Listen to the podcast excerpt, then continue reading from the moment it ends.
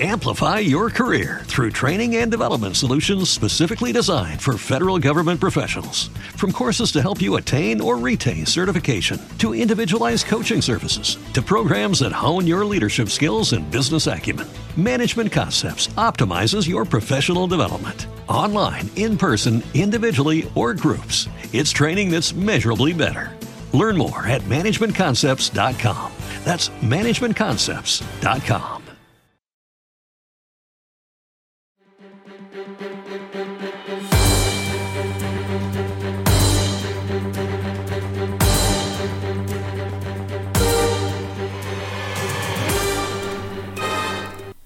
¿Qué tal? Buenas noches, tengan todos ustedes bienvenidos a esta transmisión. Nuevamente estamos con eh, los palomazos que ustedes no están para saberlo, ni yo para contárselos, pero es precisamente la sección más exitosa. A la gente le encanta el talento que tenemos invitado porque es gente que sabe, gente que conoce acerca de distintos temas y precisamente para esto, no, no, el invitado no es el totorito que está aquí en primer plano robándome la cámara. El invitado es alguien más carismático y más atractivo que es el mismo Jaime Rosales. ¿Cómo estás, Jaime? Qué mentira tan grande, pero aquí estamos con muchísimo gusto otra vez en Churros y Palomitas. Gracias por la invitación, Dan. No, como siempre, es un verdadero placer. Por cierto, a los que nos están viendo en distintas redes sociales, este, estamos eh, nuevamente insistiéndoles eh, que nos, eh, los que nos puedan apoyar lo puedan hacer directamente en patreon.com diagonal churros y palomitas. Y en este caso estamos dando como que el teaser del programa, el cual está apareciendo en mi perfil personal. Ahorita lo estoy revisando. Así es como se hace la magia de la tecnología. Les estoy contando algo que les estoy mostrando en este mismo momento. si nos están viendo en Facebook, les doy una pequeña invitación. El cuate Juan José Montero ya nos está viendo por allá, váyanse a Twitch, a twitch.com diagonal churros y palomitas. Ahorita voy a cortar la transmisión de Facebook y nos vemos por allá, que es donde nos ayudan los clips. Gracias por acompañarnos. Y bueno, estamos aquí con el buen Jaime Rosales por una razón. Eh, como dice el programa, vamos a hablar acerca de eh, especular, ver qué podemos comentar acerca de uno de los temas más apremiantes. Sabemos que estamos en época de pandemia, en época de reajuste social, en época de reajuste económico, el reajuste en general. Y una de las cosas de las que hablamos en este programa principalmente es del cine en sus distintos aspectos. Y concretamente qué va a pasar con la exhibición cinematográfica entre que tenemos este, distintas reglas, en lo que tenemos distintos eh, caminos y pues precisamente por eso estamos hablando eh, contigo, Jaime. Pero para que quienes no te conozcan, a pesar de que eres un invitado de la casa y que además que eres invitado de la casa, eres una persona eh, que sabe mucho. Por cierto, les vamos a dar la recomendación de que chequen en eh, Cinematempo. Van a encontrar una hermosa cantidad de podcasts acerca de historia, de industria, reseñas, cuestiones de streaming, desde luego todo relacionado con el arte secuencial. toda esta familia de programas lo encuentran en Cinematempo y está disponible creo que en todos los lugares donde hay podcast, ¿no? Este, Jaime. Sí, solo busquen en su aplicación de podcast favorita, Cinema Tempo, y ustedes escogen el tema. Tenemos cuatro temas diferentes. Escogen ustedes de cuál quieren enterarse un poco. El podcast que hacemos de industria eh, lo hago con Alejandra Castro, que trabaja en Diamond Films, que es la gerente de relaciones públicas de Diamond Films, y un servidor. Hablamos de los temas que pues más nos interesan a nosotros que estamos involucrados en la industria de la distribución y la exhibición de películas en México. Perfecto, entonces ahí lo tienen. De hecho, Alejandra Castro también la conocen, ya nos ha acompañado precisamente en un par de programas aquí, eh, precisamente para hablar de cuestiones de industria, porque bueno, es de lo que eh, más sé que saben, así que pues aprovechamos. Eh, bueno, ya estamos, vamos a hablar concretamente de dos cuestiones, el panorama internacional tal vez y el panorama nacional, ¿por qué no? Porque al final de cuentas es lo que nos atañe. Y eh, en varias partes, por ejemplo en Estados Unidos ya hubo en, distintos lugares como en Texas, eh, hubo una reapertura de las salas cinematográficas de los complejos de exhibición, porque vale la pena mencionar una cuestión, igual y uno cree que cuando va a hablar del cine, cuando va a ver el cine, pues de repente uno puede culpar, este, por ejemplo, a Don Disney, no, Don Disney es el responsable de la calidad y de la variedad de películas. El diablo. Este, si, si decimos su nombre tres veces, ¿se nos aparece? Cinco, ah. este, pero tienes que, tienes que decir Disney comprará los estudios Ghibli. Dilo cinco veces y seguramente eso es lo que va a suceder. Madres, lo peor de que es que no creo que falte tanto para eso, ¿eh? este, no, no, no me hagan. que tienes allá, Totoro? Exactamente, no déjame lo protejo, este, no, no se lo lleven, él que siga este, todavía con, con, con libertad de derechos y libertad de manejo. Este, pero, por ejemplo, eh, eh, para, lograr la exhibición cinematográfica, obviamente tenemos que exhibir que son las películas, las cuales se tienen que producir, las, las, cuales tienen que tener una historia, las cuales deben de terminarse, pues producirse, las cuales deben de distribuirse, las cuales deben de exhibirse para que lleguen a usted. Y ahorita estamos ante un dilema muy particular, este, porque eh, precisamente como esto ha estado cerrado por aproximadamente dos meses, ya vamos casi para tres, pues la exhibición cinematográfica ha estado restringida, ahora sí que no limitada. Sin embargo, eso no significa que no se esté buscando la promoción de distintas películas, ¿no? De hecho, corrígeme si me equivoco, Jaime, eh, en varias compañías con las que trabajo, con, las que trabajas y de las que yo me cuelgo, porque yo no trabajo con ellas, este, eh, han estado continuado ofreciendo distintos materiales en streaming, ¿no? Sí, básicamente todas. La, la única opción que ha quedado para este, distribuir material cinematográfico es el streaming. Y por lo tanto, este, echas todas las ganas para esta, para esta única ventana. Recordemos que podemos tener para en particular las películas varias ventanas de distribución, la forma en que estas películas van a llegar al público.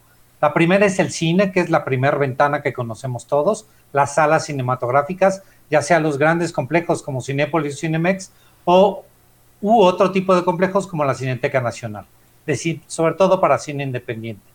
La segunda es la distribución de las películas a través del Blu-ray y DVD.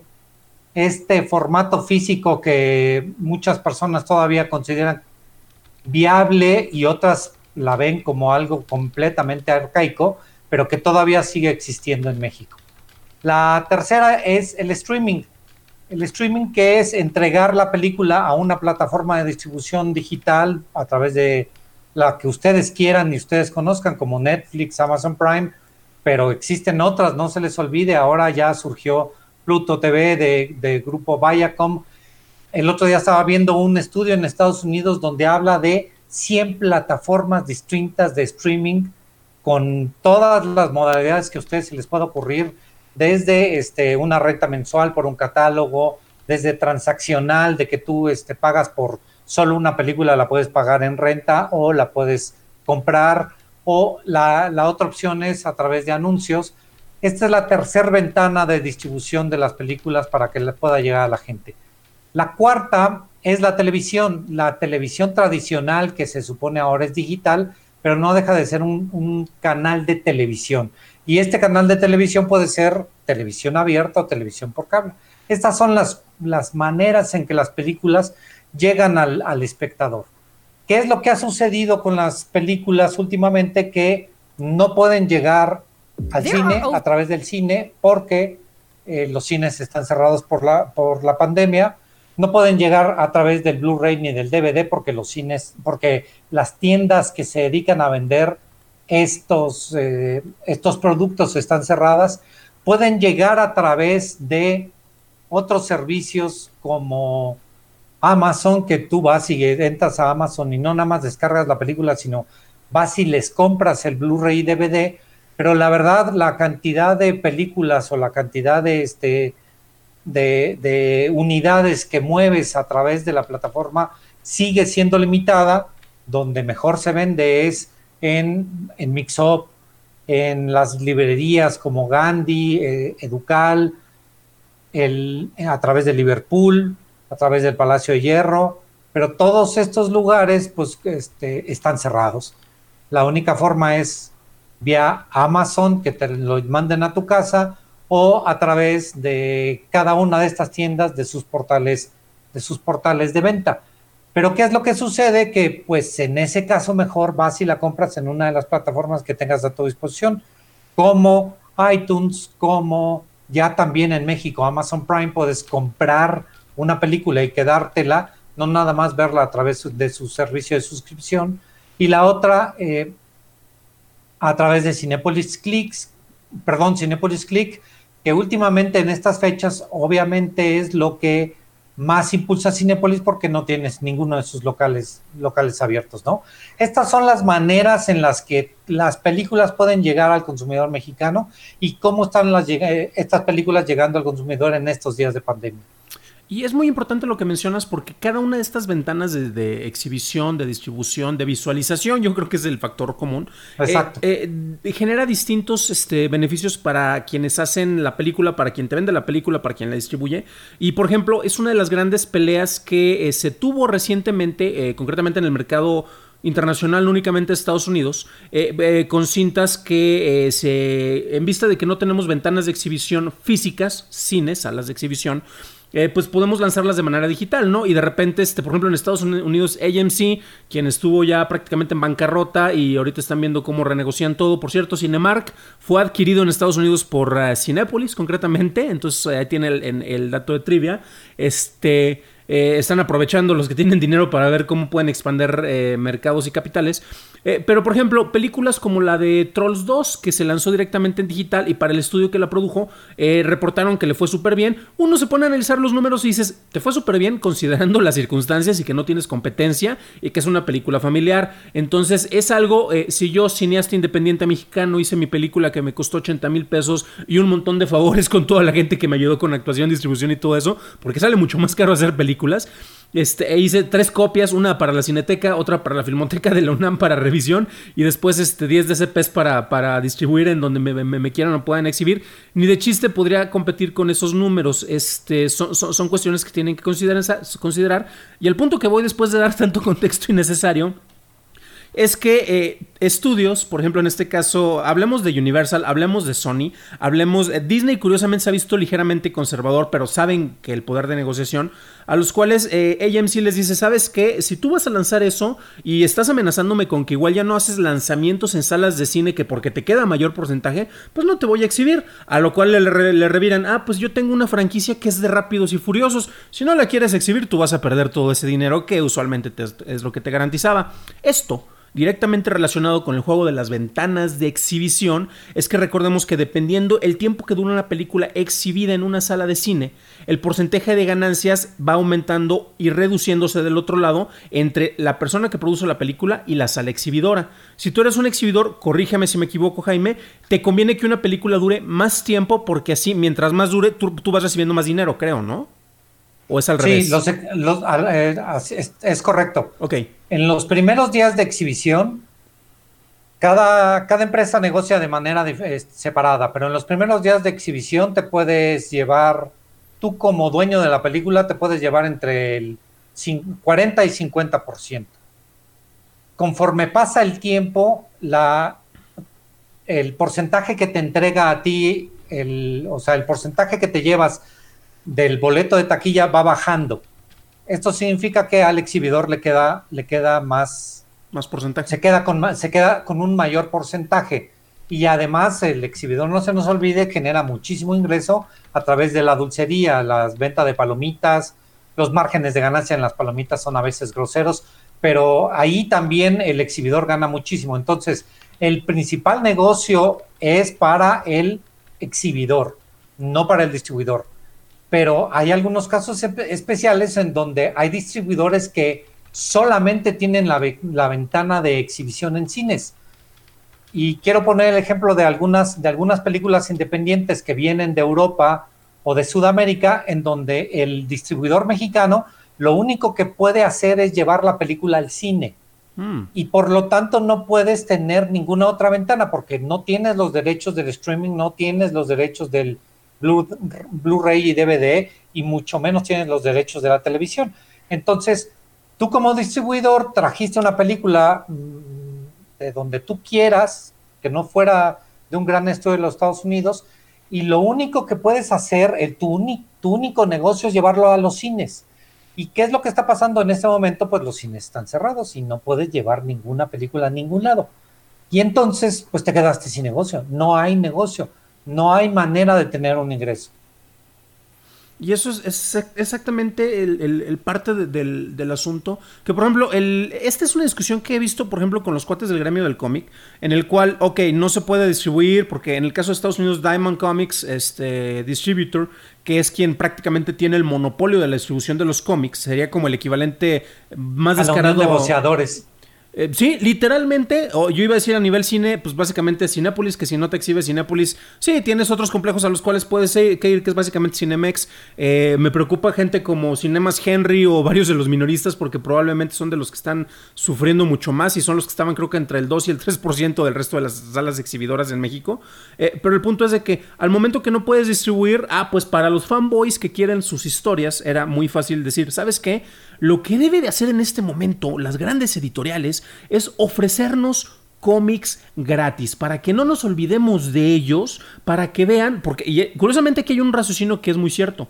Se necesita que tenga una presencia. Esto, pensémoslo, y lo dijo Todd McFarlane, chequen un episodio de Destripando donde hablamos precisamente del tío Todd, donde hablas, eh, hace el comparativo de un hábito, de un hobby o de una adicción en este caso, en el cual si tú no lo estás alimentando con contenido, en este caso puede ser el cine, la televisión, los cómics, que es donde surge todo, pues la gente se puede dar cuenta de que no los necesita, por mucho que tenga la afición.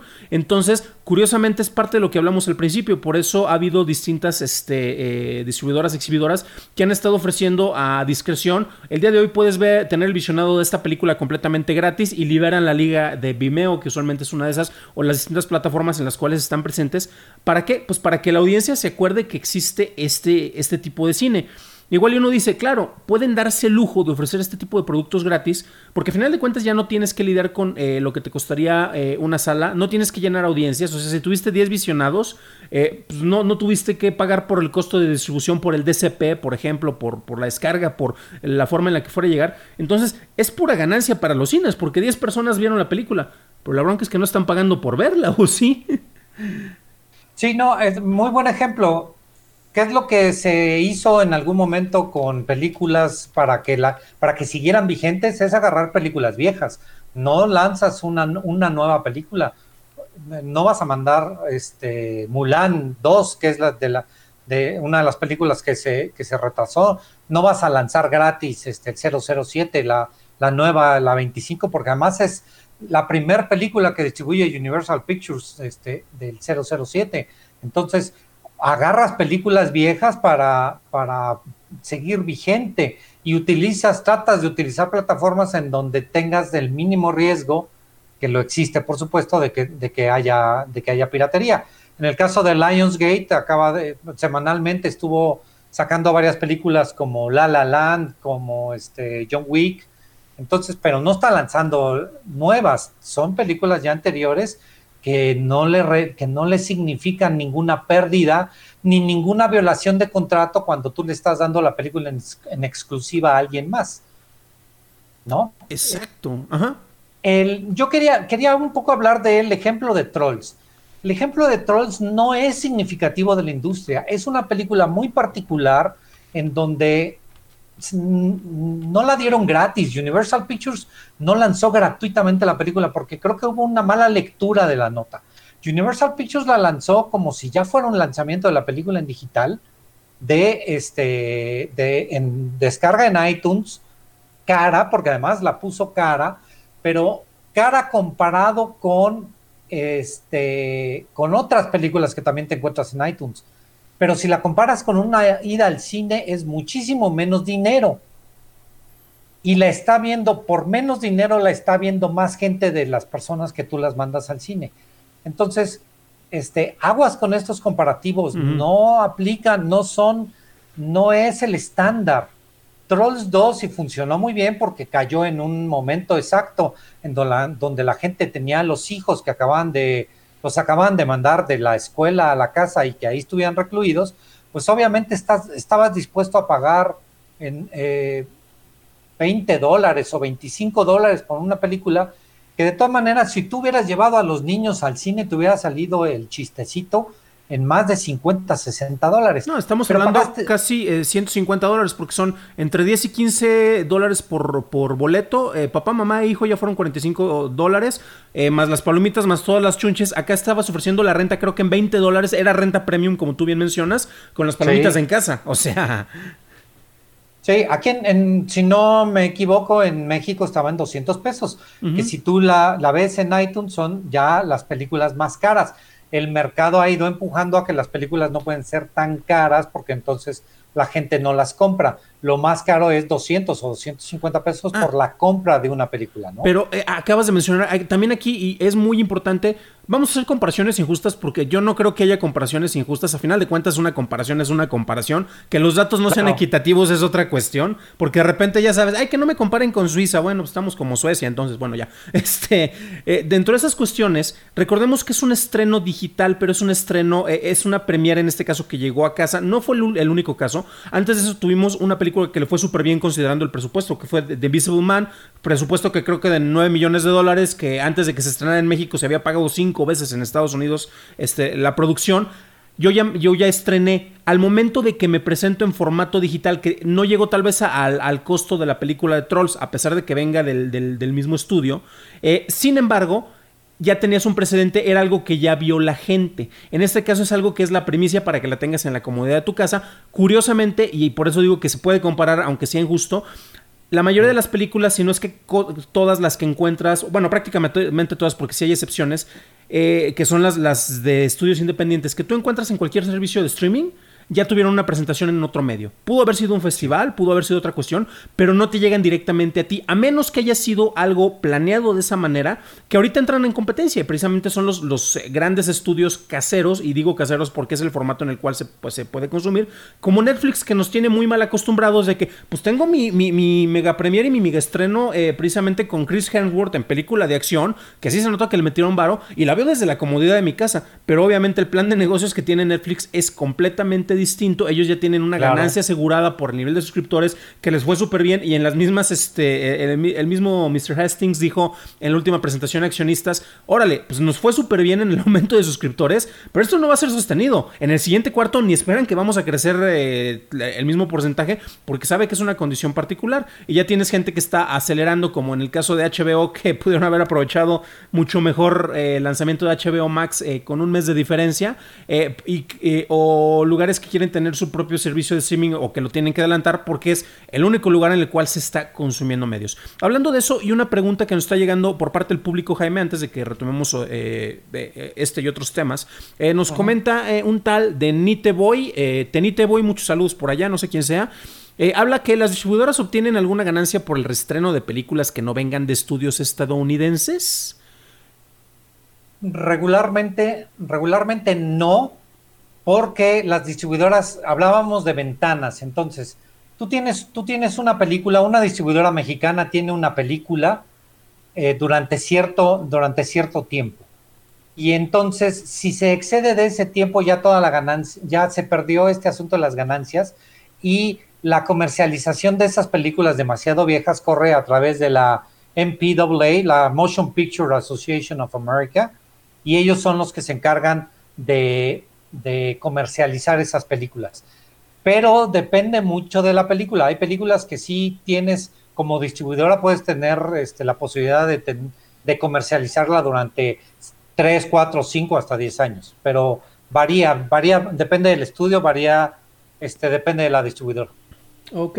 Y la otra pregunta va un poco eh, relacionada. Dice que si se genera alguna ganancia en el caso de que Cinepolis eh, o Cinemex las renten digitalmente. Bueno, a final de cuentas, ella es por el manejo de, porcentajes, ¿no? de... Sí, pero eso también es importante. Mm. Entonces, porque estamos hablando del, negocio. ¿De dónde viene el negocio? Y vamos, va esto ligado con lo de Trolls. El negocio principal del cine sigue siendo la taquilla en el cine no por el porcentaje, sino por el volumen.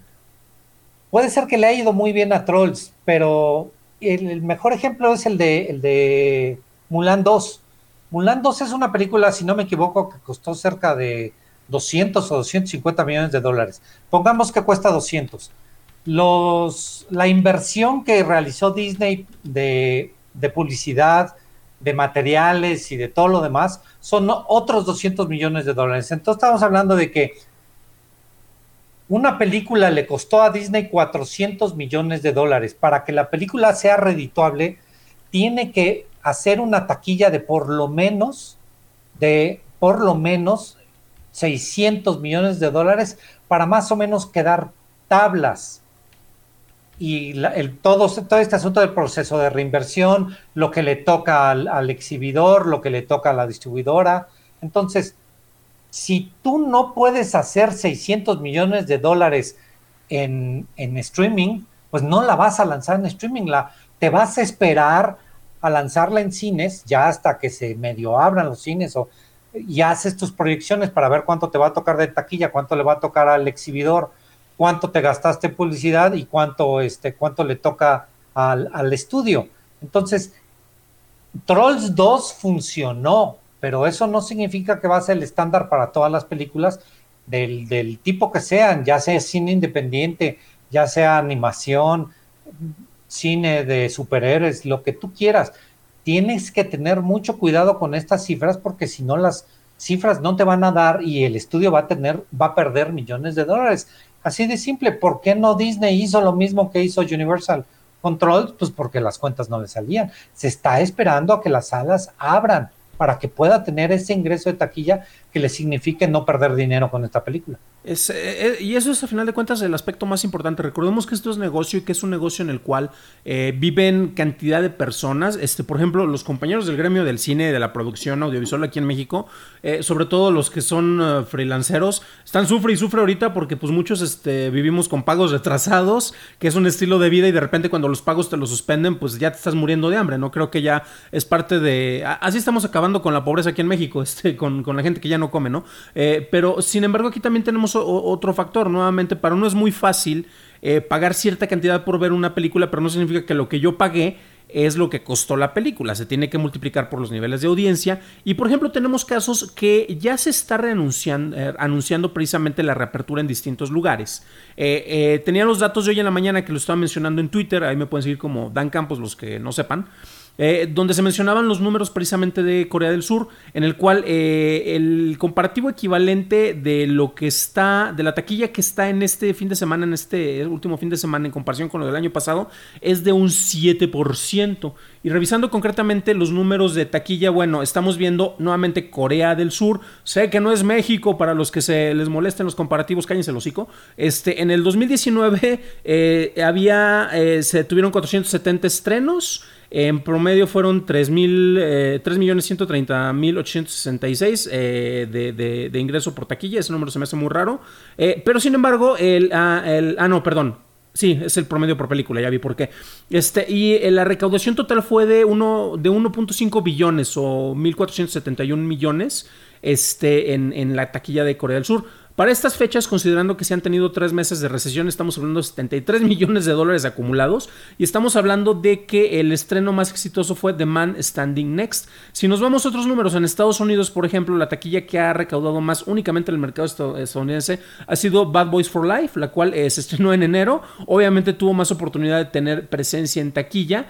Este, y pues lo demás, bueno, las películas que ya traían prácticamente todas este, cola de presentación, exceptuando la de Sonic, este, la cual sí fue estreno de, los más tardíos. Y hubo otras como precisamente de Pixar, la de Onward, que ese es un caso muy interesante, pero nuevamente Disney dando eh, paso con Guarache, en el cual deciden pasarlo a su servicio de streaming en Disney Plus, el cual tienen que alimentar con contenidos. Aquí en México la película hace unas semanas se incorporó en el, catálogo de Prime Video porque tienen un acuerdo muy interesante Prime Video con, con Disney, en lo que ellos eh, logran su ventana de exhibición y de distribución eh, a través de Disney Plus aquí. Pero en pocas palabras, los números eh, obviamente son malos por razones que ya sabemos.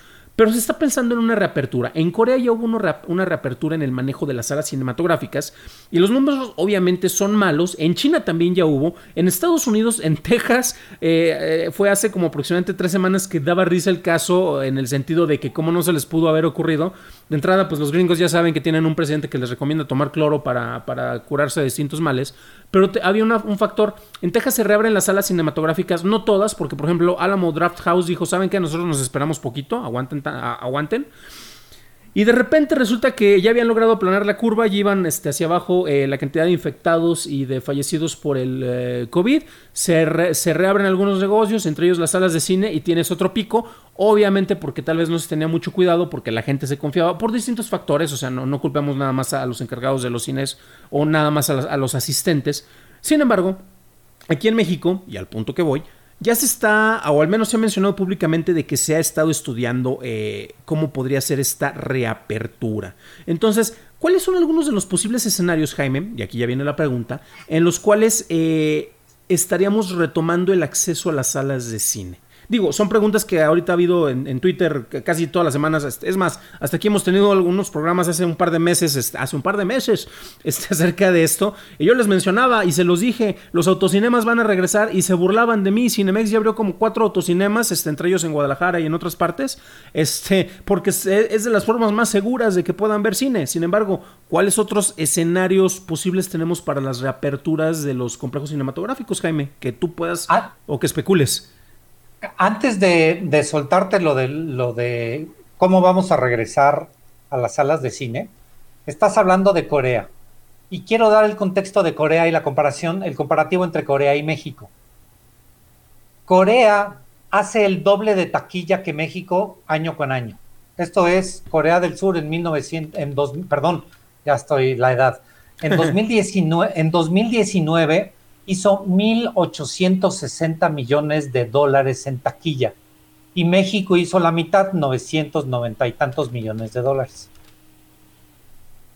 Esto es en dinero, pero en cantidad de asistentes, México ocupa el cuarto nivel mundial en número de boletos vendidos de cine y Corea el quinto. México tiene 352 millones de boletos vendidos al año y Corea 239. Entonces, por supuesto que se pueden comparar los mercados porque eh, en muchos casos es similar. Lo que ellos tienen, al tener mayor poder adquisitivo, ellos logran tener un precio de boleto mucho más alto y es por esto que la taquilla de Corea es del doble cuando la cantidad de asistentes a las salas es de más o menos un 30% menos que nosotros. Esto es el comparativo con Corea. Luego, quiero hablar de, rápido, antes de, abrir sobre la, apertura de, las salas, quiero dar un pequeño dato sobre las pérdidas económicas que han significado para el cine en México.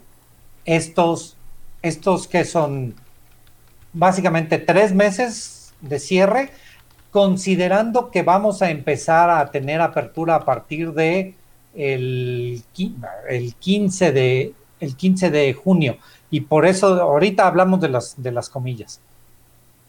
Rápido.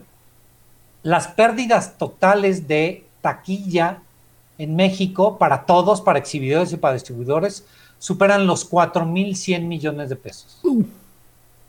Este dato es brutal, devastador, 4.100 millones de pesos de pérdidas en taquilla. Son más de 80 millones de boletos no vendidos si comparamos con los años anteriores de la taquilla mexicana, ¿no? Esto es lo que hemos perdido. ¿Qué es lo que va a pasar en caso de que empecemos una reapertura gradual?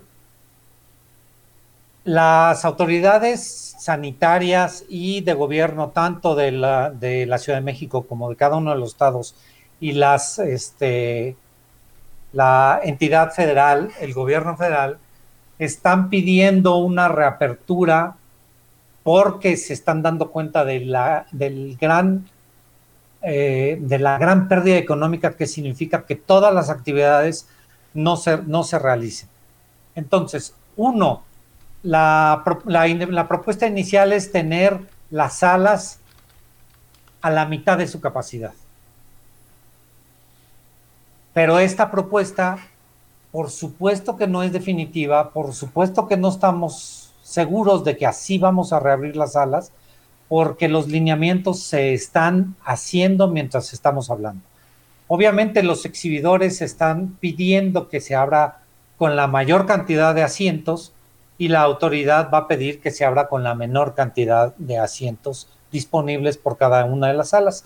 Y además que los escalonamientos entre los horarios de las funciones sean los suficientes para que tú vas a ver una película a la sala 1, no te tengas que topar con la gente que está en la sala 2. Dos, se está haciendo todo porque la venta de boletos sea en línea y no en taquilla. Tres, la venta de alimentos va a ser muy controlada. Se está pidiendo que la venta de alimentos sea a través de tu propia aplicación. Compras tu boleto de cine y compras tus alimentos y te los van a entregar en el momento en que tú estás llegando a la, a la dulcería para evitar el uso de las, para que no existan filas. ¿Qué es lo que además se está tratando de hacer cada una de las, de las exhibidoras? Delimitar muy bien los espacios. ¿Y cómo vas a delimitar muy bien los espacios entre persona y persona, esta sana distancia?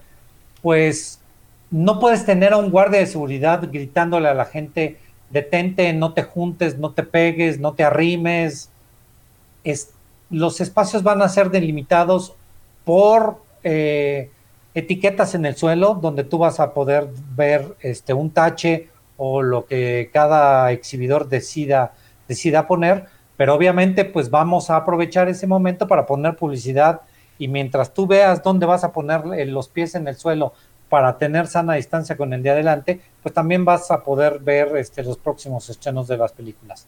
Dentro de las salas se está haciendo, se está pidiendo un sistema de delimitación de espacios igual, con eh, les llamamos standees o fundas para las para, la, para los sillones, en donde también este, puedas meter publicidad y las salas, este, perdón, las, butacas estén perfectamente bien delimitadas para que no llegue alguien a media función y diga, ah, pues ahora me siento aquí, sino que físicamente sea difícil, complicado poderte sentar, independientemente de si el compañero que está a un lado te deje o no, ¿no? Son todas esas medidas y muchas otras que todavía se están discutiendo y de las que no hay un acuerdo, porque estamos hablando de que es la autoridad, la autoridad sanitaria federal, la autoridad sanitaria local, el mismo los mismos gobiernos municipales o de, delegacionales, los exhibidores que quieren que, que obviamente ellos quieren que, que haya mucha más gente y los distribuidores que también están pensando en cómo le voy a hacer para que este, para que, para yo poderle dar al exhibidor la mayor cantidad de salas y de boletos para que me signifiquen a mí un ingreso mucho mayor. Y entonces, los, eh, hay, hay, una lucha, digamos, en este instante hay una pelea en, a ver, yo tengo una película grande, una película de estas palomeras del, de verano, de superhéroes, yo quiero tener muchos boletos y que pocas películas se estrenen al mismo tiempo porque quiero ocupar la mayor cantidad de, salas.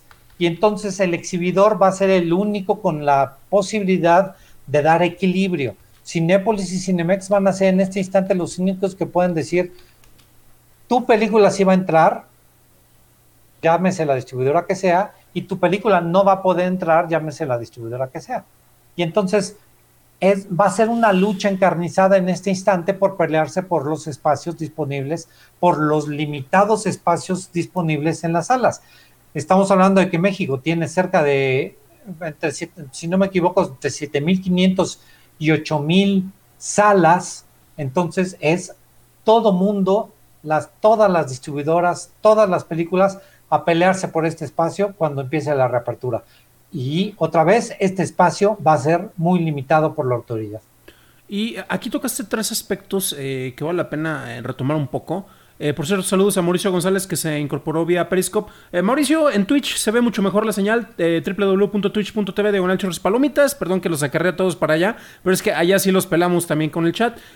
comentarios, por ejemplo, de Crónicas del Espanto dice. Mm, ah, nos estaba mencionando acerca precisamente de, un autocinema que ya se abrió en León, Guanajuato. Concretamente por aquí traigo el dato. Ah, ya lo vi, perdón este Autocinema Feroz, que retrasaron precisamente su estreno. Ojo, porque nuevamente está viendo el catálogo que traen, pues obviamente son reestrenos o películas que sabes que la gente eh, igual no te cuesta tanto los derechos por ver, pero que sin embargo, este pueden atraer eh, a ciertas audiencias, ¿no? La mayoría de estas están disponibles en streaming, pero es parte también del romanticismo de la experiencia, en este caso del, eh, del autocinema.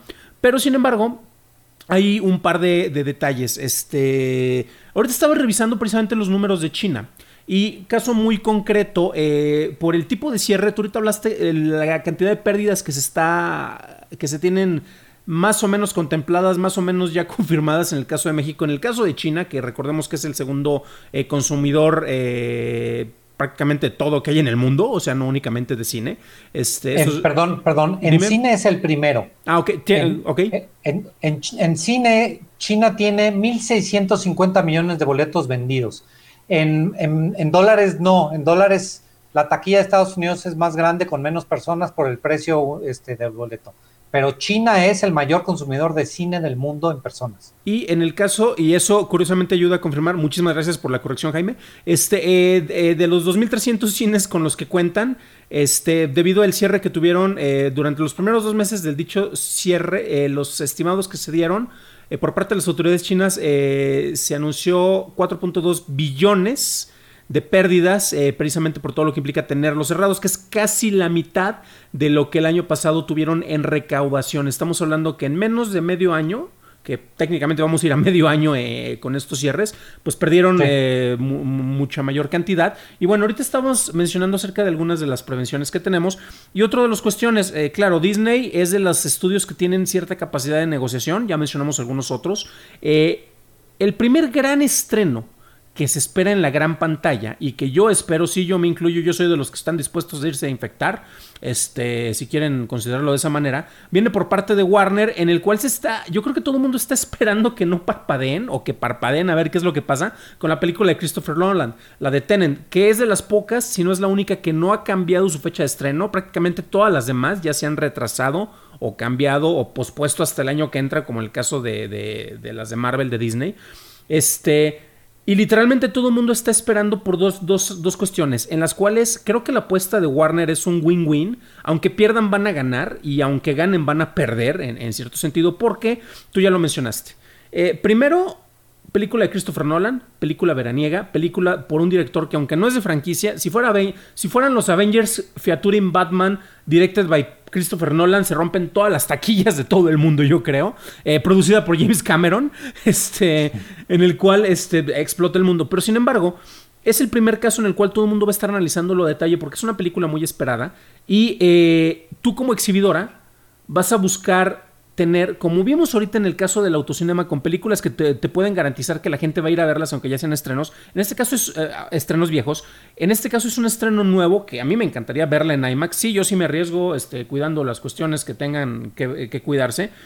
Pero a final de cuentas, es lo que va a medir para saber si ya se puede regresar, si la industria va a tener un cierto, eh, una cierta recuperación en la cual ni de chiste va a ser la, taquilla que se esperaba. Es Christopher Nolan, podemos especular entre 600 y 700 millones de dólares de taquilla mundial, si no es que más, dependiendo de, la cinta, pero creo que está por ese ese promedio. Claro, había un programa que se encargaba de hacer este drafts de películas, ¿no? Mm, donde veíamos esos datos a detalles en el movie draft. Y en base a esto, por ejemplo, en China, técnicamente ya podrían estrenar la de Mulan. Sin embargo, una sala que tenía una capacidad para 100 personas, estamos hablando de que tendría que tener una capacidad controlada de entre 40, 50, tal vez 60 personas, en el caso de, qué tan flexibles sean las, las, las eh, el control regulatorio que tengan sobre audiencia. Pero aquí también tenemos otro factor y ya se vio en Reino Unido. En Reino Unido, eh, en las cuestiones de los viajes en aviones, es un entorno cerrado, vuelos transatlánticos obviamente duras mucho tiempo, los riesgos de, exposición y los riesgos precisamente para infectarte son mayores. Sin embargo, aerolíneas como Ryanair declararon ya oficialmente, ¿sabes qué? Se chingan, nosotros de por sí somos como este, ¿cómo se llama la aerolínea de aquí en la que viaja este, el, el pejidente, este, Aerobús?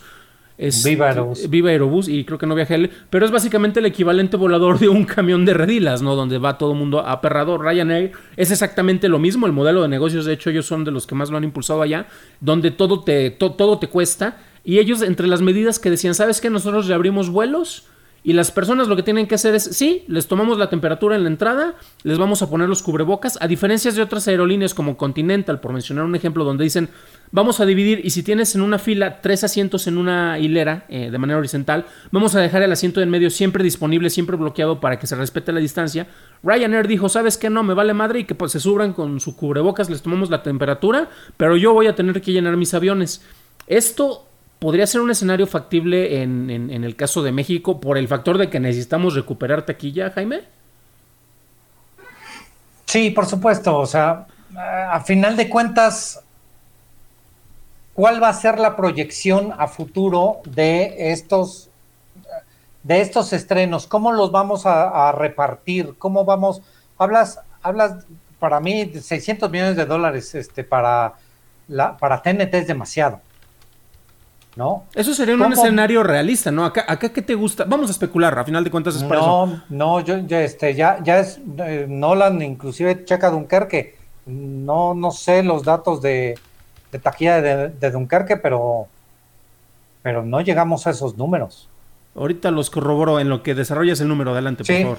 Este, no, la taquilla va a estar mucho más diluida entre todas las películas. Muy pocas películas a partir de este instante van a superar la barrera de los mil millones de dólares.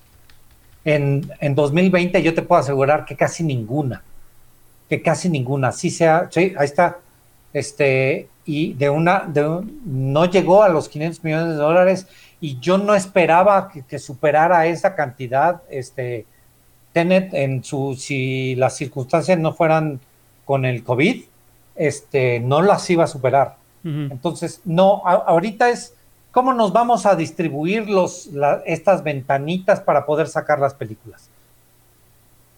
Ese es la, el, en este instante lo más, lo más esencial para todas las distribuidoras. Nos vamos a pelear por el limitado espacio y quién se va a imponer, quién es el único que podrá imponerse a nivel mundial, Disney. En México también es Disney, pero en México los exhibidores tienen muchísimo peso en la decisión de la de quiénes van a quedarse y cómo va a ser el orden de los estrenos eh, durante el año. ¿Y qué es lo que puede pasar? Que las distribuidoras medianas y las distribuidoras pequeñas puedan inclusive desaparecer. Ya estamos viendo, eh, lo, lo, hemos comentado durante toda la semana, el caso particular de Alphaville Cinema, que es una distribuidora que en este instante está corriendo el riesgo de, desaparecer. Es una distribuidora que se ha encargado de traer cine independiente de México y de eh, el resto del mundo. Hay películas de Tailandia, hay películas de, Europa, de Europa del Este. Hay una película africana, ahí está Felicité, que es una película africana que es muy raro que se vea cine africano en México. Alphaville Cinema en este instante corre el riesgo de desaparecer porque pese a que nosotros podríamos tener una reapertura gradual de salas y espacios a partir del mes de junio o de julio, estamos hablando de que ¿qué es lo, a, qué, a qué le van a dar preferencia los exhibidores.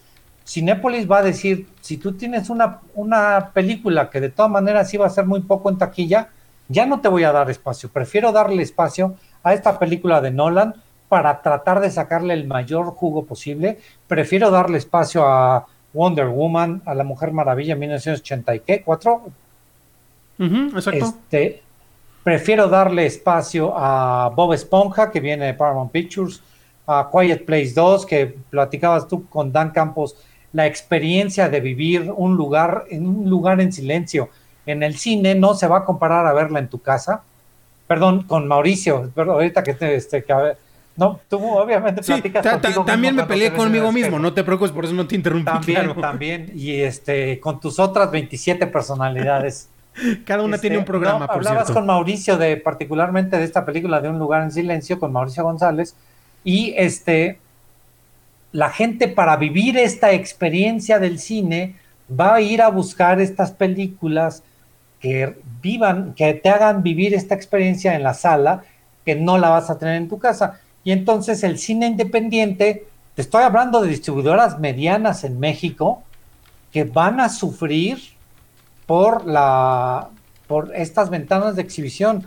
Distribuidoras como Corazón Films, como Diamond Films, como Videocine, como Gucci Arte Cinema, y ya las pequeñas, como ya hablábamos del caso de Alphaville Cinema, que es crítico, ahorita hablamos de, de una campaña de donación, pero distribuidoras como Cinemas Nueva Era, como Caníbal, como Interior 13, como todas estas distribuidoras pequeñitas que corren, corren el riesgo de desaparecer por completo y por lo tanto no traer este cine independiente a México.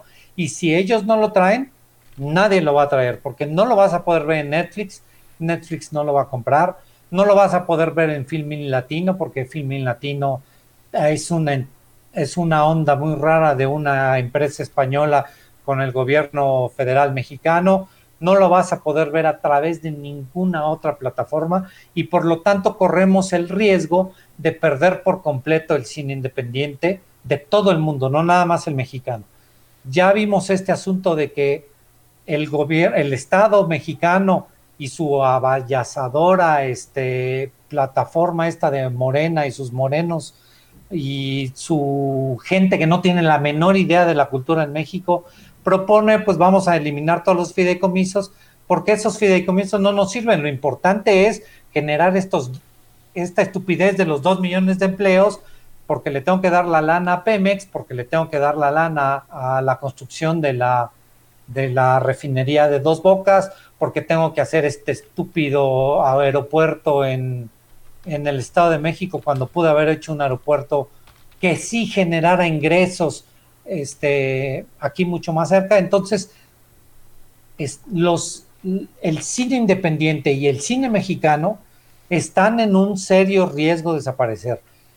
La, este asunto de que llegó Guillermo del Toro y que llegó González Iñárritu a salvar al cine mexicano, pues sí, es un impas, un vamos a cambiar un poco la ley, pero por supuesto que corremos el riesgo de que para el, el presupuesto de 2021 esto vuelva a entrar y adiós toda la lana que se tiene para subvencionar al cine nacional. Que hay un detalle que, quiero mencionar, por, por, cierto, saludos este, a Mauricio que ya finalmente se incorporó en Twitch, al parecer ya estuvo teniendo algunos problemas con la conexión, pero ya se, regularizó. Voy a quitar uno de mis votos que está viendo el programa para dejarle el espacio, creo que era este por eso. Era eso. Pero tú mencionaste un, factor que es muy importante, bueno, varios, este, eh, sobre el, el manejo del cine independiente. Porque, por ejemplo, las grandes exhibidoras, y lo hemos mencionado y no porque sean mi villano favorito, Cinépolis, yo tengo una playera que dice yo odio a Cinépolis, claro que sí, ¿por qué no? Son mis villanos, ¿no? Este, tengo las playeras del Snyder Cut que yo las anuncié antes que nadie, entonces ya ahorita están de modas en, Patreon, por cierto. Eh, pero sin embargo, el manejo de los fideicomisos que se tenía concretamente en, en, en México, a mí se me figura mucho en el caso que sí, hay gente que vive de ellos, hay gente que los aprovecha súper bien, eso eh, no, no, no, lo voy a discutir, pero se me figura como que una persona que nunca ha utilizado sus músculos, eh, que nunca ha utilizado sus piernas, le das una escoba para que se tenga y aprenda a caminar. Entonces, la escoba ni de chiste es el instrumento más ideal, pero te puede servir para apoyarte en lo que empiezas a ver cómo te, te vas a mover. Y literalmente acá lo que pasó es, ¿sabes qué? Pues este, les, les, vamos a quitar esa escoba, este, porque pues no la necesitamos, yo la necesito para barrer otras cuestiones, este, y creo que hasta ahí llega mi analogía, y obviamente se defendió lo que se tenía, lo, lo, lo, que se buscaba precisamente mantener por las personas que viven de eso, y las personas que mal usan eso, y sí estoy hablando de gente como un Gael, estoy hablando de, de, las grandes luminarias, que créanme que ellos de ahí han estado mamando un chingo de dinero, y sí son muy trabajadores desde luego, pero que a final de cuentas ese es un dinero que, que, que, que estaba destinado para optimizar otro tipo de producciones. Eh, y curiosamente, en el manejo de exhibición, este tipo de producciones en las cuales este, se, buscaban esas voces tan diversas por las cuales todo el mundo siempre está buscando eh, promover. Es como los documentales mexicanos, que todo el mundo no se cansa de decir que en México se producen excelentes documentales y a la hora de verlas es una discusión que siempre tengo con, con Román y que nos da tristeza a los dos, sobre todo porque él promueve mucho uh, documental. Chequen su programa de cine de arte, por cierto, en, en YouTube. Eh, y dice, claro, todo el mundo habla bien bonito del documental, pero nadie va a verlo. Y si nadie va a ver documental, que es de lo que más se cacarea, las películas, en el caso de estas voces este, que tenemos a través de distintas distribuidoras, pues tristemente son las que están en mayor riesgo de desaparecer. Obviamente, las películas que todo el mundo cree que es el cine mexicano común, que siempre se hace, pero que es el cine que hace negocio a final de cuentas, el cine de videocine, en pocas palabras, que siguen siendo de los más exitosos, de los que han sabido cómo mover el negocio, de los que sí pueden negociar eh, de mejor manera con una exhibidora, de la misma manera, es como el Disney a la mexicana, por decirlo de alguna manera, ellos no van a arriesgar sus películas y efectivamente van a esperar las ventanas de exhibición y las fechas más pertinentes para que siga siendo negocio. Y tú lo mencionaste ahorita, Jaime. No me imagino, eh, o bueno, me imagino y me da tristeza y después quiero olvidar que me lo imaginé, la negociación en la cual finalmente se abren las salas de cine y estamos pensando en un noviembre, diciembre, Estados Unidos, México, eh, Acción de Gracias o Navidad aquí en México, que son fechas más o menos cercanas, en la cual en teoría ya va a estar más o menos regularizado el manejo, el acceso a las salas de cine. Pensemos que ya vas a tener eh, las salas limitadas a un 70% de la ocupación, eh, las, ya se distribuyeron vacunas en distintos lugares, controles sanitarios, gracias a dos meses por lo menos de, confrontación con esto, la gente ya va a tener la confianza de ir a un cine aunque tenga que ir con sus 20, su, su burbuja alrededor y sus palomitas de la casa precisamente para no consumir porque no sabes cómo te las prepararon, finalmente la gente va a regularizarse para ir a ver la sala, a una proyección en una sala de cine. Las opciones que vas a tener en cartelera debido a la reducción de espacios van a ser muy tristes porque básicamente va a ser lo que tienen la, quienes pueden negociar. O sea, una película mexicana prácticamente va a ser una de videocine. Olvídense de cualquier otra que puedan encontrar ahí. Películas gringas, pues obviamente las que tienen los grandes controles. Pero también aquí viene otro factor, ¿no? El costo del boleto, que es algo que no hemos mencionado. Porque la comparativa con las aerolíneas se me hacía muy pertinente porque se especulaba que como vas a ofrecer menos asientos precisamente para un vuelo, para un viaje, pues los vuelos yo ya estoy esperando que se disparen a entre un 50 y un 100% de más caros de lo que estaban. Ya se nos acabó la temporada de los vuelos baratos. Y yo creo que curiosamente en México es donde se cuentan con precios mucho más competitivos que en Estados Unidos. Estamos como a la mitad o un poco menos de lo que cuesta ya. Obviamente nuestra economía es otro, es otro manejo. Pero también es otro factor que si entra en juego, y esa es mi pregunta, Jaime, porque a lo mejor yo me estoy especulando que el boleto de cine va a salir más caro, o el derecho de pago, una persona como distribuidor, para que exhiban tu película después de pelear contra el Goliat de la competencia, este, igual ya te van a cobrar más, ah, te van a cobrar más por el derecho del uso de, la copia digital, que no se debería de cobrar, pero sabemos que se sigue cobrando en México. Eh, ¿Va a haber algún impacto sobre el manejo del costo de boletos de cine que se sepa? Hasta el momento no hay nada definido y es una negociación en la que yo no estoy involucrado. te, puedo, te puedo dar un dato. México es, eh, ocupa el séptimo lugar con el precio de boleto más bajo del mundo. Para que entonces las películas sean redituables, lo que estamos entendiendo es que tendríamos forzosamente que aumentar el precio del boleto. Pero esto, eh, este sí va a ser la ley de la oferta y la demanda y el mercado si subes el precio de boleto corres el riesgo de que menos gente vaya a ver y que por lo tanto este cine independiente mucho menos se vea, porque la gente va a ir a pagar por estas grandes producciones de Hollywood, por este cine increíblemente comercial que te está dando un extra, porque uno lo estás viendo con tus amigos los fans, todos los Trekkies o todos los Warsis o, o todos este, los este, fans del Capitán América o de Superman o de lo que tú quieras. Y entonces el cine se, si aumentas el precio del boleto, el cine se vuelve meramente comercial. Olvídate del cine independiente, olvídate de la cultura, olvídate de todo eso. Entonces, creo que en, en una primera etapa, y esa nada más es una percepción mía, los exhibidores y los distribuidores van a tener que acordar no bajar, no aumentar el precio del cine para poder lograr tener esta audiencia que están buscando y que entonces eh, sea el negocio sea por volumen y no por y no por ingreso directo de taquilla. Híjole, son de las cosas que nuevamente nosotros podemos especular. Tú con más conocimiento, yo únicamente con pura especulación. Pero de eh, aprovechando para hacer Shameless Plug y que nos estaba acompañando eh, precisamente en el chat, eh, analizamos un poco acerca de este tema en la última entrega de Contenidos y Medios Digitales, una serie que ya va en su tercera entrega con Mauricio González, el cual, este, saludos, este, bueno, ya te hemos saludado, pero el saludo de nuevo. Busquen el episodio, es el 124 de estos palomazos, en el cual este, podrán ver más acerca de los manejos de distribución. Tú mencionaste rápidamente otro detalle, eh, Jaime, que les recomiendo. Hay un video muy bueno hecho por Ashley Esqueda, ella trabaja en, eh, en CNET en Estados Unidos, que precisamente tiene que ver con el juego de servicios de streaming en Estados Unidos. Ese análisis es muy bueno. Es curioso porque ella cuando platicaba eh, acerca de cómo se le ocurrió hacer esto, dijo, ah, claro, me pongo el ser servicios de streaming. Es como cuando yo digo, pues hagamos un programa de recomendaciones de streaming, saludos a Chris Lata, por cierto, este, en el cual pues vamos a ver, no tenemos tantos, usualmente la mayoría tiene dos, y es donde se encontró con la abrumadora cantidad de servicios. Chequenlo, en el fanpage de Churros y Palomitas pueden encontrar el video. Está impresionantemente el análisis porque se pone a comparar peras con peras, peras con perros, manzanas con cacahuates. Pero es muy, por eso digo que las comparaciones, aunque digan que no vienen al caso, es muy bueno hacerlas porque te ayudan a entender el espacio y el estado de la salud, en este caso del medio eh, de distribución digital, eh, está teniendo en, en, este caso, bueno, en Estados Unidos. En México sería bueno hacer un comparativo así, pero eh, yo me podría hacerlo si tenemos más Patreons en patreon.com diagonal chorros y palomitas, en el cual agradecemos su apoyo. Antes de pasar a la sección de Shameless Plug del final, este, ¿algún tema que quieras que mencionemos, este Jaime, que se me haya pasado? Sí, yo, yo quería ahondar un, un, poco sobre este asunto del Fidecine. Viene. Y no me he beneficiado yo del, del Fidecine de manera indirecta porque nosotros nos hemos encargado de realizar campañas de promoción de algunas de las películas. No, no recibimos el subsidio directo sino que obviamente la distribuidora contrata nuestros servicios y nosotros nos encargamos de realizar esta distribución. No voy a atacar tampoco al, Fidecine y tampoco lo voy a defender a rajatabla.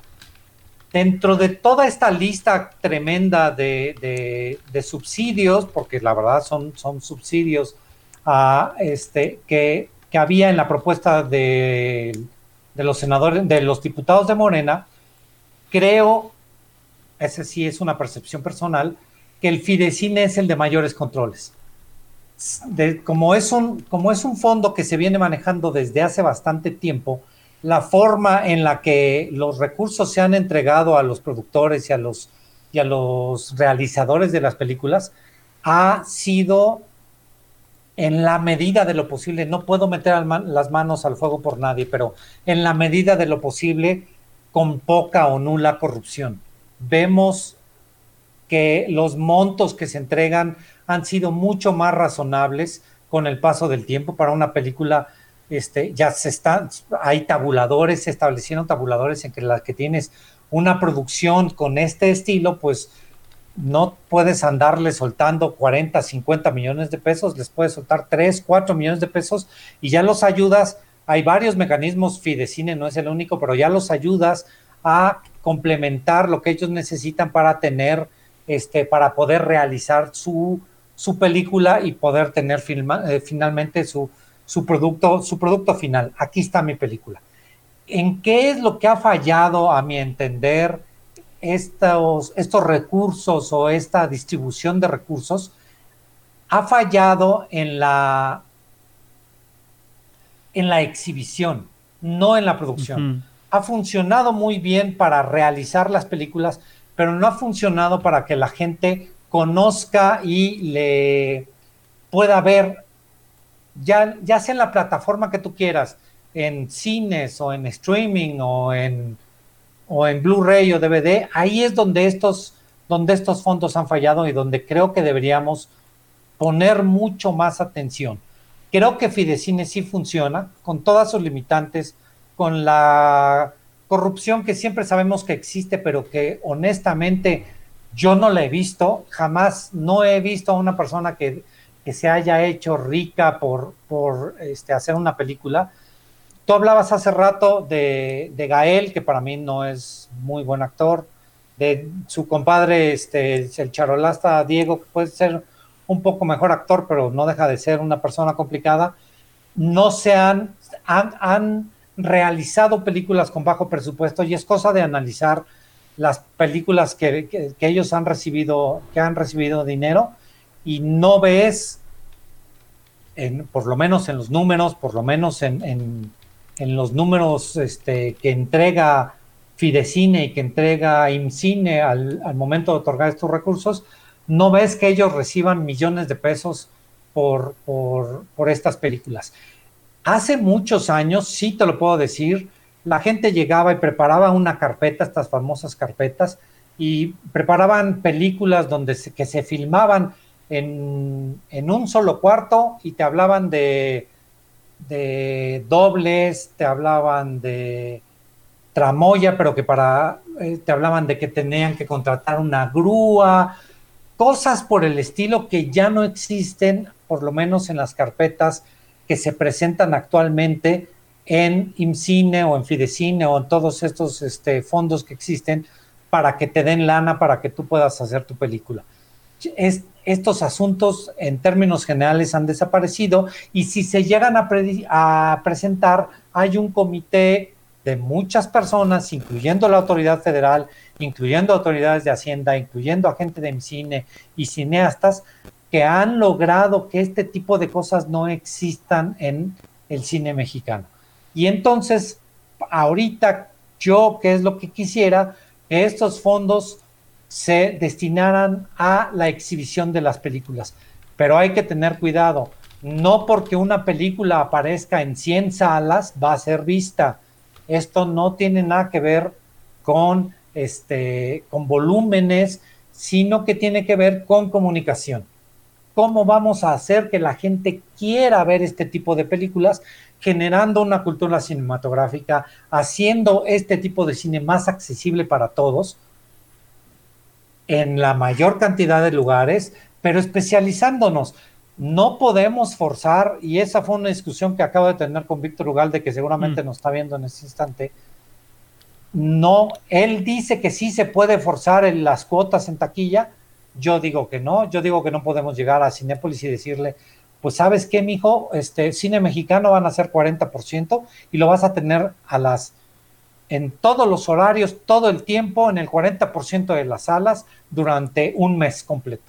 Si no te quito, ¿qué, ¿qué, te voy a quitar? No hay concesión. No, no, no, exactamente. ¿Con qué negocias? ¿Con qué fuerzas? Este, pues con la ley, con este, con el garrote, porque lo único que puedes amenazar es, pues te cierro tu cine. Sí, que ahí yo, por ejemplo, yo soy, y a ti te conoce Jaime, yo soy de los que siempre están peleando más del otro lado en el sentido de que pues hagan buenas películas, hagan buenos productos que llamen la atención a, las audiencias, porque al final de cuentas es negocio, y precisamente es de las grandes cuestiones. Y ojo, lo menciono, creo que Chumel, este, ese güey hizo otro, se puso a hablar del Fidecine, ese cuate, y me encanta eh, cuando habla de esos temas porque la cantidad de errores de sus guionistas es, es fabulosa. Hice un drinking game ayer y quedé pedísimo. Este, porque dan muchas inexactitudes, porque creen que todo el cine mexicano son los clichés, creen que videojuegos son esas cuestiones, eh, pero bueno, son, son, son, de esos detalles. Ahorita, eh, perdón, eh, te, interrumpí rápido, nada más dos, dos detalles. Mauricio nos, nos, dejó algunos comentarios y algo que sí quiero mencionar, porque sí yo he estado señalando dedos, precisamente en el caso de personas que han estado utilizando apoyos como del Fidecine. Les voy a hablar de un caso concreto, para que vean que no son únicamente nada más pedradas al aire. Durante, recordemos la, la campaña de producción, sí, de Felipe Calderón, vamos a señalarlo, ¿por qué no? El villano favorito de todos.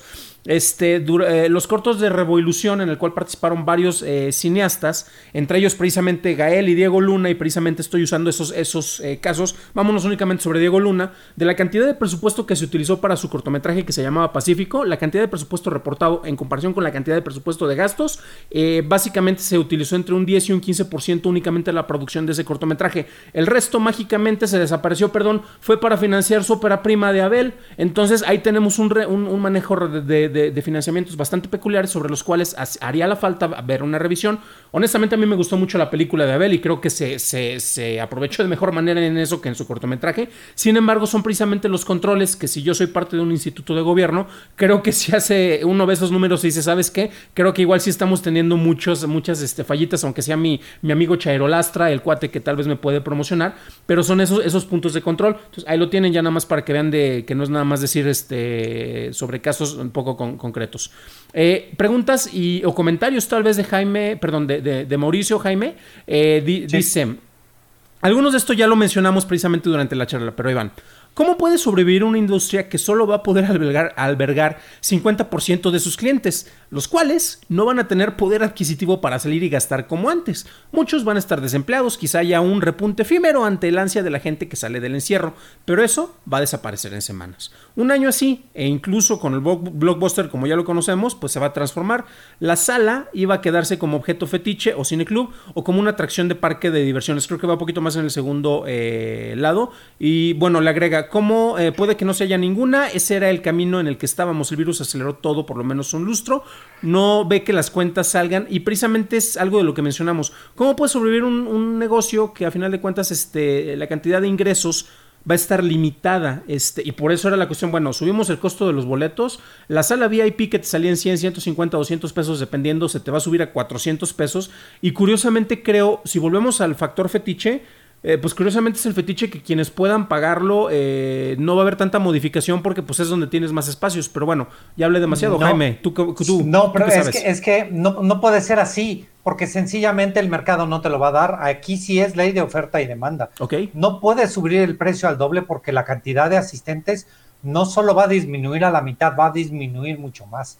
No, aquí para que sea negocio es mantener los precios aguantar lo más posible, pero ya empezar a recibir ingresos, porque ahorita no tenemos cero pesos de ingreso. Ya les dije las cifras de pérdidas, más de 4.400 millones de pesos que dejaron de ingresar para todos. Muchachos, abramos ya los cines, aunque empecemos a recibir mucho menos dinero, pero ya empecemos a tener algún ingreso. Porque si no, si, si, si las salas no abren en junio o julio, si las salas empiezan a abrir de en cantidad limitada en agosto, solo van a sobrevivir las grandes empresas de los Estados Unidos y yo no meto las manos al fuego por Cinemex, ni por ningún exhibidor independiente, ningún autocinema. Si acaso la Cineteca Nacional sería la única que podría sobrevivir. Si las salas el primero de agosto no están abiertas, solo van a quedar Cinépolis, Universal, Warner, eh, Disney, Paramount Pictures y Sony Pictures. Nada más. Es todo lo que va a, todo lo que va a quedar de industria del cine no, no solo de México, sino en todo el mundo. Exacto, es un panorama que tristemente, y eh, híjole, yo creo que aquí entraría el factor del riesgo calculado o de las pérdidas controlables en cierto sentido, porque ya se mencionó, y Mauricio también está presente mencionando en los comentarios del chat, a final de cuentas, este son, tú, hablas mucho de oferta y demanda, y a final de cuentas esto es, es, es como se está eh, manejando. Eh, algo va a ser negocio mientras siga siendo redituable, y algo va a tener audiencias mientras la, la, la siga atrayendo.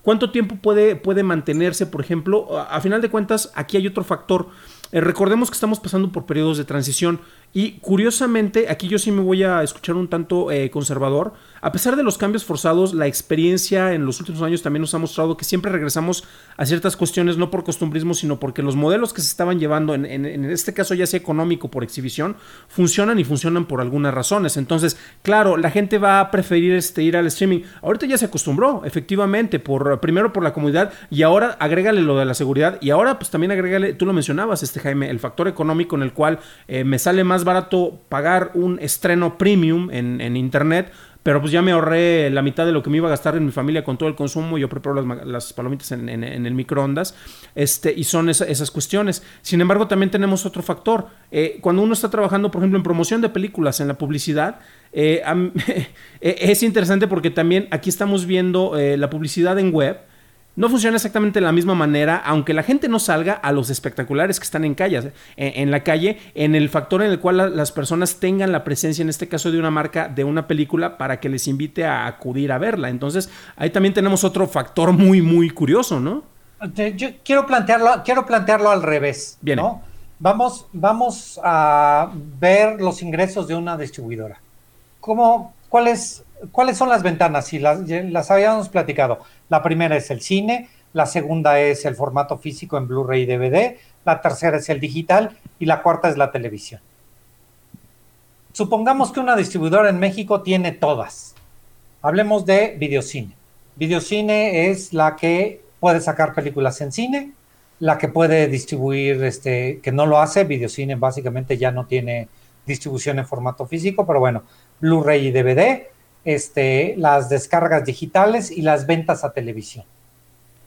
Regularmente el cine significa el 50, el 60, el 70% de los ingresos totales de videocine, independientemente que sea parte de Grupo Televisa o no, porque ya no tiene ventas en este en Blu-ray y DVD, porque las descargas digitales no le van a poder significar que el 10, el 15% de su negocio completo y el otro 5% las ventas a televisión para venderlos no solo en, en a otras eh, eh, televisoras en México, sino a toda Latinoamérica, porque pues es, cine mexicano en español y se lo puedo vender al canal 25 de Bolivia. ¿Cuánto, ¿Cuánto le va a pagar a Videocine por los derechos de esa película? ¿100 dólares, 200 dólares, 500 dólares? ¿Qué porcentaje de ingresos significa eso para la distribuidora? el mayor porcentaje es la sala de exhibición. Con todo y que el exhibidor se pueda llevar el 50, 55, 60 o 65%, pensando en que, al, que, a, que a la distribuidora le quede todavía el 35%, eso significa más del 60% de su ingreso y de su negocio. Por eso estamos hablando de distribuidoras como Alphaville, que en este instante corren el riesgo de desaparecer porque no tienen ningún ingreso. Tiene ingresos de las ventas digitales. ¿Cuánto puede recibir de, de, de esas ventas de digitales de, de, iTunes? ¿Cuánto puede recibir de Amazon Prime? De la que tú me digas, de Cinepolis Click.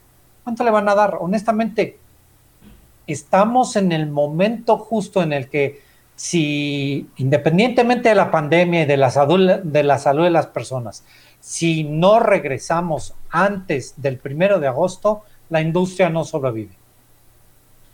Y esos son precisamente números alarmantes. Eh, y también yo creo que aquí vale ya la pena eh, pasar al, Bueno, el Shameless Plug. Eh, la, información que ayuda, la información que cura, por decirlo de alguna manera. Tú lo mencionaste.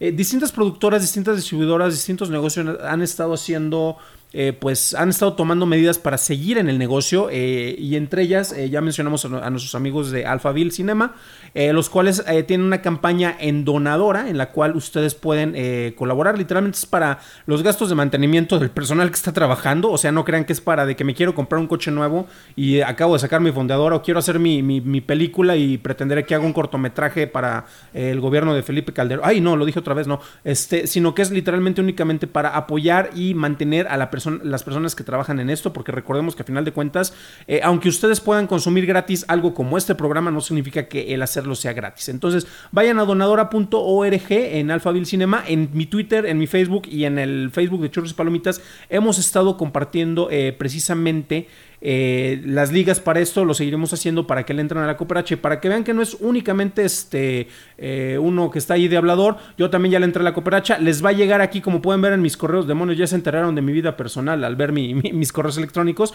Pero dependiendo de la cooperación que ustedes hagan, Alphaville te va a estar mandando precisamente las ligas para que puedas tener la película eh, a, forma de agradecimiento por estarlos apoyando. Pueden donar las veces que ustedes puedan. se les agradece desde literalmente ahí desde, digamos que el pago por una película para que la puedan ver, hasta 6, hasta 10, hasta 12, o si quieren todas, no se preocupen, si tienen la capacidad de hacerlo, piensen que si ustedes, este, a final de cuentas, tal vez no vivan de esto, pero si tienen 25 pesitos, 50 pesitos, algo con lo que puedan cooperar, eh, pueden aprovechar. De hecho, aquí es más, hasta Jaime finalmente me va a decir hasta que voy a ver películas, les voy a confesar algunas de las que compré. La tercera esposa finalmente se me va a hacer verla. Las razones del corazón son precisamente dos de las que compré. La de Bruma, eh, ¿cuál otra? Y eh, tú mencionaste una al principio, una oriental. no, africana. Africana, felicité. Felicité. Entonces son algunas de las que precisamente compré. Precisamente, pues, ¿por qué? Porque a mí me interesa ver ese tipo de cine. Algunos dicen cine para pobres. Pues para que no se queden pobres y puedan seguir distribuyendo cine. Por favor, este, se, podemos contar con su apoyo. Busquen en Alphaville Cinema, precisamente en Donadora, en el cual podrán adquirir esto. Jaime, si la gente quiere saber más de ti, eh, ¿dónde te pueden este, escuchar? Bueno, eh, hace un par de meses iniciamos un nuevo proyecto que se llama Cinema Tempo. Lo iniciamos con mis compañeros, mis queridos amigos Charlie del Río, con Enrique Figueroa Anaya, con Lucero Calderón, la querida Lucero Calderón, con mi compañera Alejandra Castro. Con Alejandra Castro en particular estamos haciendo un podcast de industria donde hablamos de estos temas que estamos discutiendo contigo, Dan, y de todo lo que implica la industria del cine en México. Entonces, nos pueden seguir. El podcast de historia es realmente interesante, tiene datos históricos muy buenos. Hay expertos en historia que se han quemado las pestañas durante años para que ustedes puedan tener realmente un contenido de calidad. Lucero Calderón y Charlie del Río están haciendo el programa de streaming donde les hacen, les hacen la competencia a mi querida Cris Mendoza y a, este, a Dan Campos. Y entonces tienen recomendaciones de streaming, cosas para ver en streaming.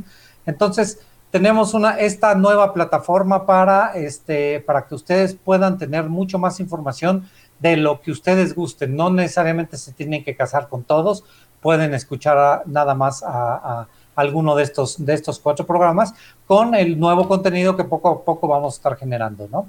Exactamente, lo pueden encontrar, búsquenlo como Cinema Tempo y tenemos ahora sí que sus distintas categorías. Mmm, eso de hacer este dentro de un solo perfil distintos tipos de programas no es muy muy bueno que te diga, ¿eh, Jaime? Ay, sí. Este, saludos eh, y agradecimiento a todos los que hacen posible precisamente este programa. Algunos de ellos nos estuvieron acompañando precisamente durante el streaming. El buen Mauricio, que fue productor ejecutivo durante bastante tiempo de este y de otros proyectos. Y recuerden que si ustedes encontraron algo de valor en este eh, tipo de programa, en este tipo de contenido, ustedes también pueden cooperar eh, con algo de valor a cambio. Les agradecemos a todos los que lo han estado haciendo. Sabemos que los tiempos económicamente no son los mejores, pero sin embargo han estado continuando con, con, con, su apoyo. Se los agradecemos infinitamente y por eso estamos teniendo cada vez más, más entrevistas, obviamente con los invitados que tienen el, conocimiento, la credibilidad y la sapiencia que, buscamos compartir. Y tenemos, ahorita lo mencionaba, para las personas que le entran en el nivel más alto de la cooperacha, pues el último diseño de playera que saqué fue el del Snyder Scott, ahí lo tienen bien bonito. Se burlaron de mí cuando lo saqué en febrero y ahora quién se ríe, desgraciados, para que vean, lleven la playera oficial del Snyder Scott, este, antes de que fuera este, oficial. Tenemos también la del tío Marty con el Martin Scorsese's Universe.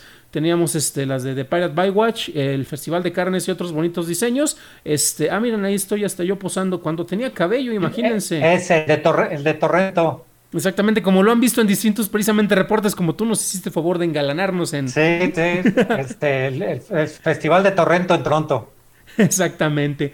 Este, y bueno, eh, nuevamente les agradecemos a todos por su tiempo, por su paciencia. Hoy nos extendimos bastante. Originalmente yo pensé que iba a ser de media hora. Llevamos para hora y media este de programa. Llevamos para hora y media. Pero creo que el tema valía mucho la pena discutirlo a fondo. Nuevamente, un agradecimiento, Jaime, porque al final de cuentas con esto ya no son únicamente especulaciones. Eh, gente como tú, gente como Mauricio, gente como otros invitados que vamos a tener también en el futuro para tratar de vislumbrar eh, cuál va a ser el futuro de esto, que no lo sabremos hasta que no lo estemos confrontando y no tengamos estrategias. Un sincero agradecimiento por su apoyo, por su tiempo y nuevamente, Jaime, pues ahora sí que en tu caso por, por, tu, capacidad como productor, por tu capacidad como gente conocedora. Eh, muchas gracias por acompañarnos.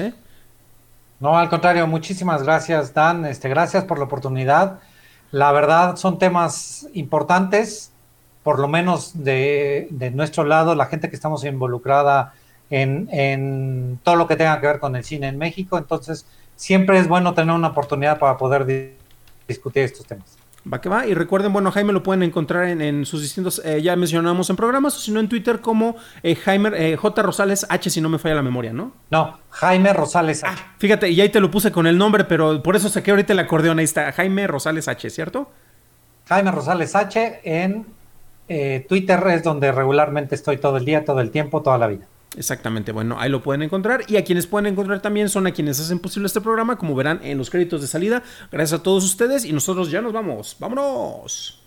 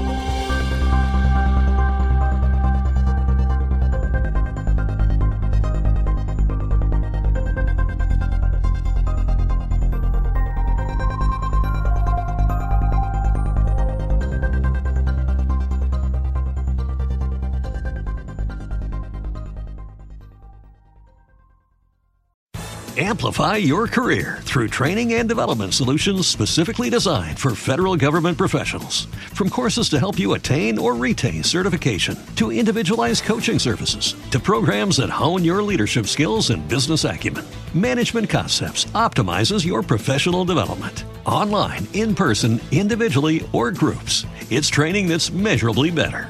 Learn more at managementconcepts.com. That's managementconcepts.com.